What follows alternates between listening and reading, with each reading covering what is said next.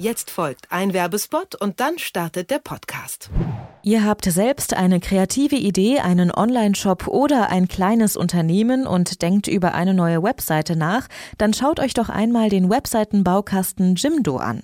Der große Vorteil von Jimdo, man muss nicht selbst programmieren können, um eine schicke und zeitgemäße Webseite an den Start zu bringen, denn das haben die Leute von Jimdo schon erledigt. Mit dabei sind auch schon professionelle Designs, Farben und Schriften und natürlich ist jede Seite bereits für Smartphone optimiert und passt sich automatisch dem jeweiligen Endgerät an, wie man es heutzutage eben erwartet. Alle Fortschritt-Podcast-Hörer bekommen übrigens 20% Rabatt auf das erste Jahr des neuen Jimdo-Pakets. Gebt dafür einfach den Gutscheincode Fortschritt auf jimdo.de-fortschritt ein. Der Gutscheincode unter jimdo.de-fortschritt gilt bis zum 28. Februar 2019. Fortschritt. Technik bei Detektor FM. Künstliche Intelligenzen verrichten immer ausgeklügeltere Aufgaben. Wir nutzen sie sogar unbewusst nahezu alle mittlerweile. Denn automatische Fotofilter, wie zum Beispiel bei Snapchat, Instagram oder Facebook, sind am Ende auch nichts anderes als künstliche Intelligenzen, die eben automatisch unser Gesicht erkennen und verändern können. Es gibt aber auch weitaus wichtigere Bereiche, zum Beispiel im Finanzsektor. Felix Hufeld, der Präsident der Bundeszentrale der Finanzaufsicht BaFin in Bonn, der ist überzeugt von der Zukunft von künstlichen Intelligenzen. Bei einer Konferenz in Frankfurt am Main hat er vor kurzem darüber gesprochen. Sie meinen, dass das Abgeben von Verantwortung an Algorithmen noch nach Captain Future klingt? Mitnichten kann ich da nur sagen.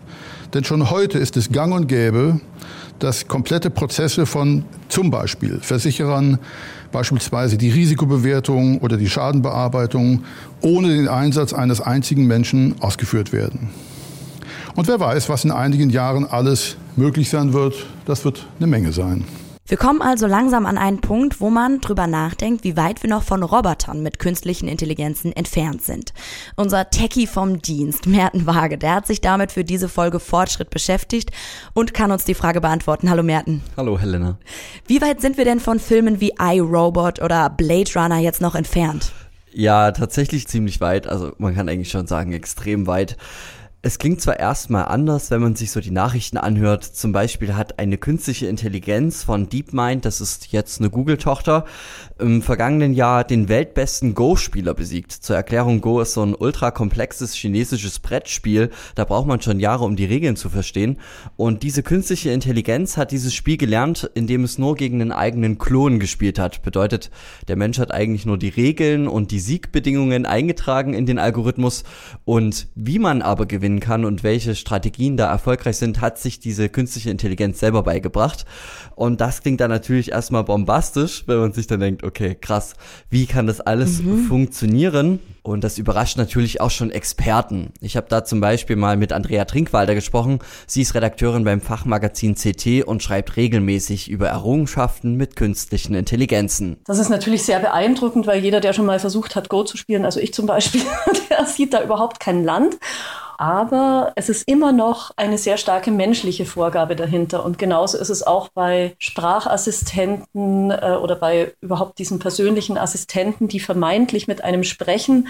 Aber man kann natürlich, wenn man dann mal versucht, philosophische Gespräche mit denen zu führen, dann hört es ganz schnell auf. Also da ist eben keine Kreativität oder kein hinterfragen oder über etwas nachdenken, das findet einfach nicht statt. Eine Spracherkennung hat eigentlich längst schon Einzug in den Haushalt gehalten, entweder im Smartphone oder vielleicht schon in einem Lautsprecher, mit dem man dann quatschen kann und ab und an kann ja sogar schon der Kühlschrank mit einem reden. Aber wir sind ja schon deutlich weiter bei künstlichen Intelligenzen als nur so einen kleinen klobigen Sprachassistenten zu bedienen. Gibt's da nicht schon viel erstaunlichere Errungenschaften? Ja, die gibt's, da hast du recht. Mittlerweile können künstliche Intelligenzen sogar gewisse menschliche Prozesse nachempfinden und auch übernehmen. Zum Beispiel eben Bilder erkennen und darüber dann genaueres lernen mithilfe des Internets. Bedeutet, du zeigst einer künstlichen Intelligenz einen Eisbären und aus dem Internet heraus kann es sich selbstständig Informationen über Eisbären filtern. Das ist dann natürlich auch sehr praktisch, wenn man so Ressourcenmanagement machen möchte, wenn man Research Management machen möchte. Und Da müssen wir uns da nicht ewig hinhocken. Das kann natürlich schon ein Algorithmus machen. Das ist irgendwie auch so das Wesen einer künstlichen Intelligenz. Der Mensch, der definiert die Vorgabe, quasi den Algorithmus, die Regeln und die künstliche Intelligenz kann dann diese Prozesse ausführen. Je nachdem, was wir auch wollen, müssen wir aber auch die Ziele mit eingeben. Aber dabei gibt es eben auch immer wieder Probleme und die kommen eben aus diesem vordefinierten Prozess so eine künstliche Intelligenz kommt aus diesen Prozessen einfach nicht heraus. Es gibt eine KI, die auf die Erkennung von Hautkrebs trainiert wurde, also die Unterscheidung zwischen gutartigen Muttermalen und bösartigen Melanomen. Und die funktioniert sehr gut, also eben auch im Schnitt besser als die meisten Hautärzte, mit denen die verglichen wurde. Gab allerdings auch Experten, die besser waren, muss man auch sagen. Und da haben auch die Entwickler oder die Ärzte, die das entwickelt haben, die haben auch gesagt, naja, wenn man der jetzt einen Kaffeefleck vorlegen würde, dann würde die auch versuchen zu unterscheiden, ob das ein Melanom oder ein Muttermal ist. Und das ist so momentan das Problem der Sache. Es gibt noch keinen Roboter oder auch noch keine künstliche Intelligenz, ähm, die einfach alles machen kann. Der Mensch, der muss eben noch extrem viel vordefinieren und eben auch sehr viel aufbauen, was bei der künstlichen Intelligenz einfach so anläuft. Also werden uns die künstlichen Intelligenzen zumindest erstmal noch nicht überholen. Aber wie schnell schreitet die Technologie dahinter denn voran? Ich denke, da müssen wir erstmal noch einen kleinen Schritt zurück machen und das aus einem anderen Blickwinkel betrachten. Das ist nicht immer nur die Technologie, die den Schritt nach vorne treiben muss, es ist auch der Mensch, der da quasi noch mehr erforschen muss und zwar eigentlich über das eigene menschliche Gehirn, wie es funktioniert. Es gibt noch kein praktisches Wissen darüber, wie wir Reize empfinden, also wie wir einen Reiz entstehen lassen im Gehirn, wie wir dann reagieren am Ende, das, das kennen wir alle schon. Das ist aber so Wissen, was wir aus den 80er Jahren haben über Neuronen. Und dieses Wissen haben wir quasi jetzt in Computer eingepflanzt. Deswegen gibt es eben auch schon ähm, künstliche Neuronen, mit denen so ein künstliches Netzwerk funktioniert, was wir dann als künstliche Intelligenz kennen. Und man müsste erstmal das Wissen über das Gehirn forttreiben. Also die letzten 25 Jahre Hirnforschung mit einbauen lassen und da eben eine passable Lösung finden, um dann weiterzukommen, damit das eben alles auch nicht mehr so beschränkt ist, so wie wir künstliche Intelligenz gerade kennengelernt haben. Andrea hat mir das dann nochmal ganz anschaulich erklärt. Wie die Reizaktivierung tatsächlich funktioniert, das weiß man eben auch nicht ganz genau. Also das ist eben auch wirklich noch Gegenstand der Hirnforschung. Die künstlichen neuronalen Netze versuchen eben das nachzubilden, was wir aktuell drüber wissen, beziehungsweise, naja, noch einen relativ veralteten Stand eigentlich nachzubilden. Und deswegen können sie auch nicht so funktionieren wie das menschliche Gehirn. Ähm, was eben recht gut funktioniert, ist so das, was wir auch so unter Wahrnehmung verstehen, also visuelle Reize verarbeiten, sprachliche Reize verarbeiten. Das funktioniert eigentlich recht gut, wobei eben auch da das Training sehr ineffizient abläuft. Was meint sie damit Training?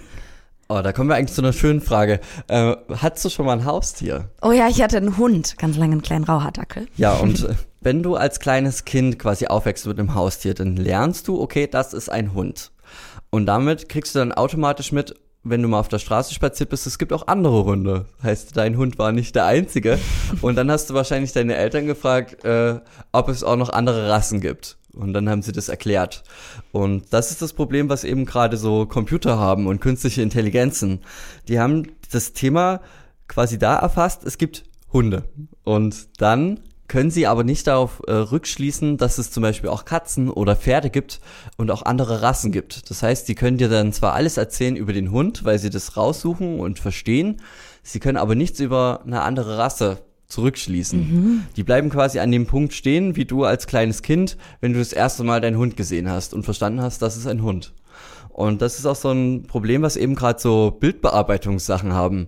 Äh, wir nehmen mal an, du bist bei Instagram und benutzt so einen lustigen Filter und wirst auf einmal mit zu so einem Hund und kriegst so Hundeohren.